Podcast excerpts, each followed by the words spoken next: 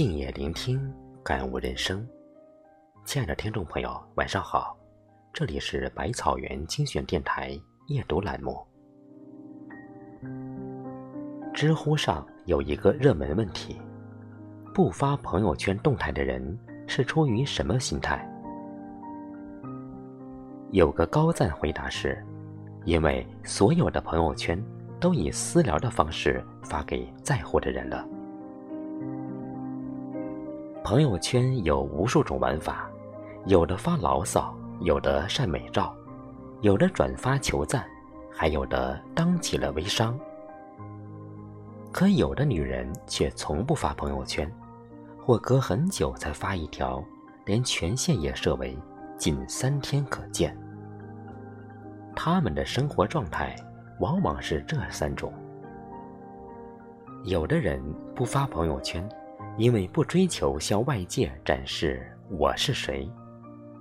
正如一句名言讲：“我们曾如此盼望外界的认可，到最后才知道，世界是自己的，与他人毫无关系。生活是过给自己看的，一切经历无论好坏，只应该收在眼底心间，苦乐甘愿，酸甜自尝。”如人饮水，冷暖自知。王菲是真正活得清醒的人，知道自己要什么，不为流言蜚语，不被别人的情绪左右，坦坦荡荡做自己，活出真自我。王菲第一任丈夫是窦唯，二人奉子成婚，后来窦唯出轨，王菲什么也没说。头也不回的离开了。王菲的第二任丈夫是李亚鹏，因灵魂无法契合，和平结束十年婚姻。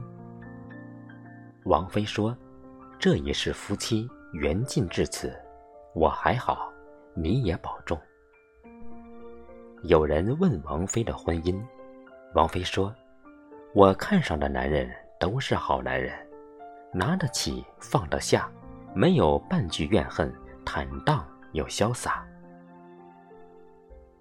王菲和小十岁的谢霆锋旧情复燃，许多人大骂王菲老牛吃嫩草，离过两次婚，都两个孩子的妈了，还如此不知检点，伤风败俗，不配做妈妈。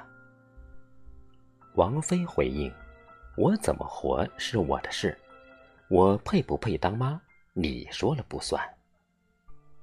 无论多少污言秽语向他袭来，他依然顾我做自己喜欢的事，爱自己喜欢的人，活得快乐、自在、美好。人这一辈子不在意别人的评价，善待自己，活出自己，真爱自己，才不枉此生。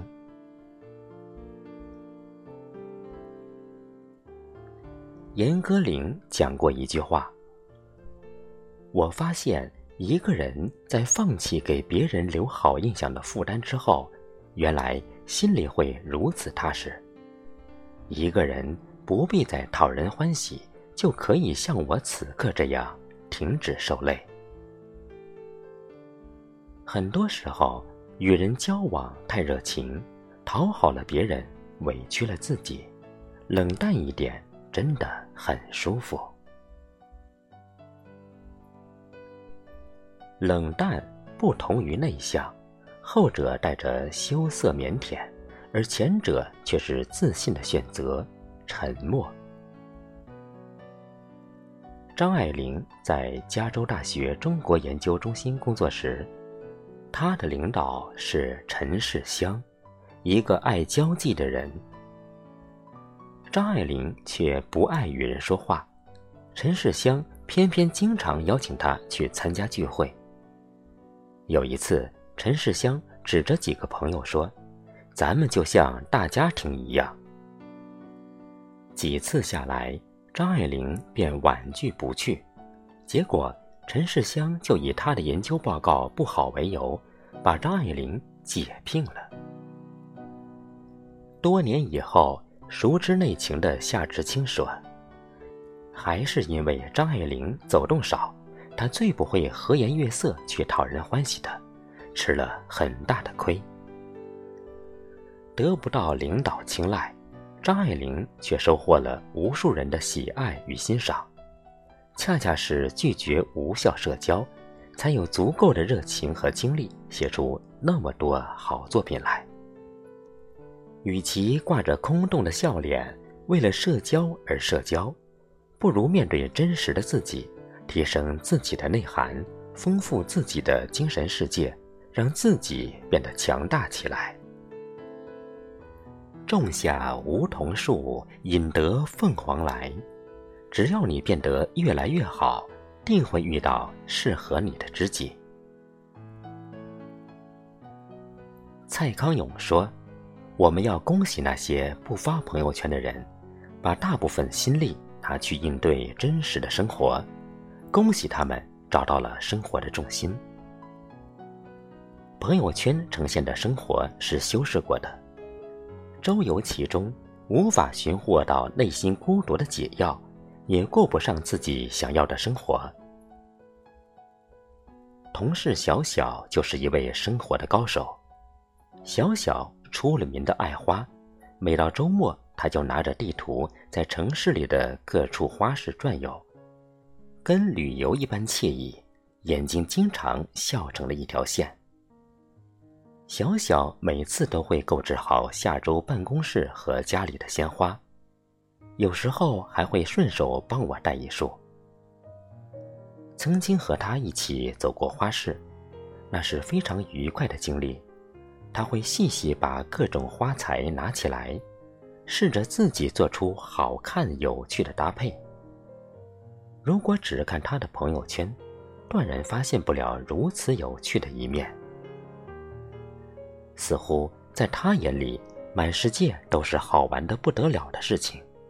仅仅是简单一番交谈，你就能轻易的感觉到，他就如鲜花般活得灵动、生机勃勃的。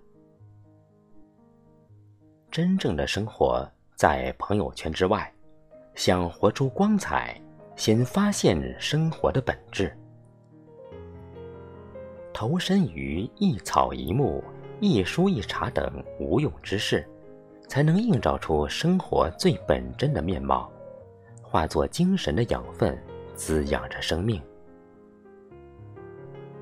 很认同一句话：一个人生活，可以是平淡。乏味、停滞不前，也可以是一场充实、美妙、精彩纷呈的冒险。活在朋友圈的人，生活未必精彩；从朋友圈消失的人，生活也未必糟糕。那些从来不发朋友圈的人，某种程度上讲，追求内心的平和、干净的圈子。和生活的本质，所以不妨与他们保持距离，别打扰他们。不过，一旦与他们接触交往，就会发现他们的可爱。今天的夜读到这里就结束了，感谢您每晚的陪伴。如果您喜欢这篇文章，请在文末点个再看吧。我是少华，每晚八点，百草园精选电台与您不见不散。